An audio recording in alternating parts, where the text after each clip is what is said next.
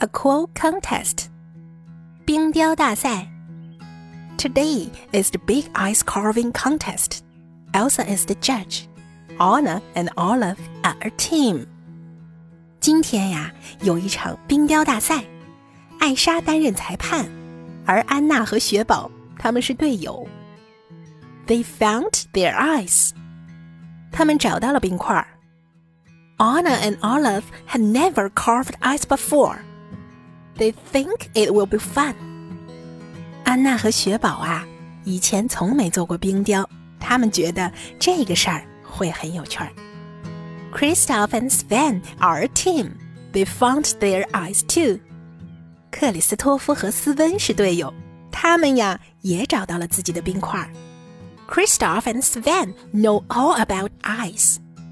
Ice is their life.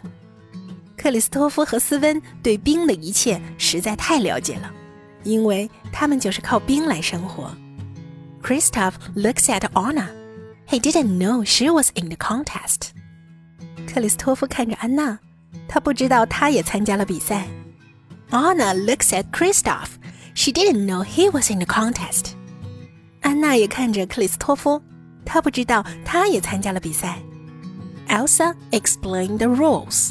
Each team has until the end of the day. The best carving will win. 艾莎解释了一下比赛规则，每个团队都有一天的时间，而最好的雕刻作品会获胜。Good luck, Anna says. May the best artist win, Kristoff says.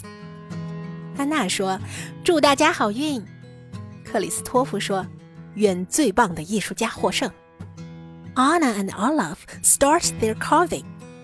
They chip away at their ice. 安娜和雪宝这就开始雕刻了，他们一点一点地凿着他们的冰块。Kristoff and Sven take their time. They search the ice for lines and cracks. 克里斯托夫和斯温不慌不忙的，他们在冰上寻找着纹理和裂缝。Kristoff put his ear to the ice. He listens to the ice. 克里斯托夫把耳朵贴在冰上，他在听冰块发出的声音。Anna looks at Kristoff. What is he doing? Ice doesn't talk. 安娜看着克里斯托夫，他在干什么呢？冰块又不会说话。Anna and Olaf put down their tools. Anna looks at her ice. 安娜和雪宝放下工具，安娜看着她的冰块。 She listens to her ice. Anna sees the cracks in the ice. Now she knows where it will break. 她倾听着冰块发出的声音，安娜看到了冰块上的裂缝。现在她知道冰块会在哪儿破裂。Anna and Olaf get back to work. They happily chip away at their ice. 安娜和雪宝继续工作，他们愉快地凿着冰块。 Kristoff looks at Anna and Olaf. They're having fun. Their ice is taking shape. 克里斯托夫看看安娜和雪宝，他们玩得很开心，他们的冰雕就要成型了。Kristoff looks at his eyes. It doesn't look like anything. Maybe he and Sven need to have more fun. 克里斯托夫看看自己的冰块，他看起来什么都不像。 也许他和斯温需要更多的乐趣。Kristoff whispers to Sven, "He has an idea." Kristoff and Sven get back to work. They work faster. 克里斯托夫在斯温耳边窃窃私语，他有了一个主意。克里斯托夫和斯温回去继续工作，他们干得更快了。They are having fun too. Hours take by. Kristoff and Sven work on their ice. 他们也玩得很开心，时间一小时一小时的过去了。克里斯托夫和斯温在冰块上忙碌着。Anna and Olaf work on their ice. The other teams work on their ice too. 安娜和雪宝在忙着做冰雕，而其他的团队呢，也在冰块上忙碌着。The sun sets. The contest is over. It's time for Elsa to pick the winner.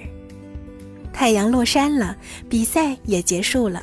到了艾莎选出获胜者的时候了。Elsa looks at each team's carving. The other teams have all finished.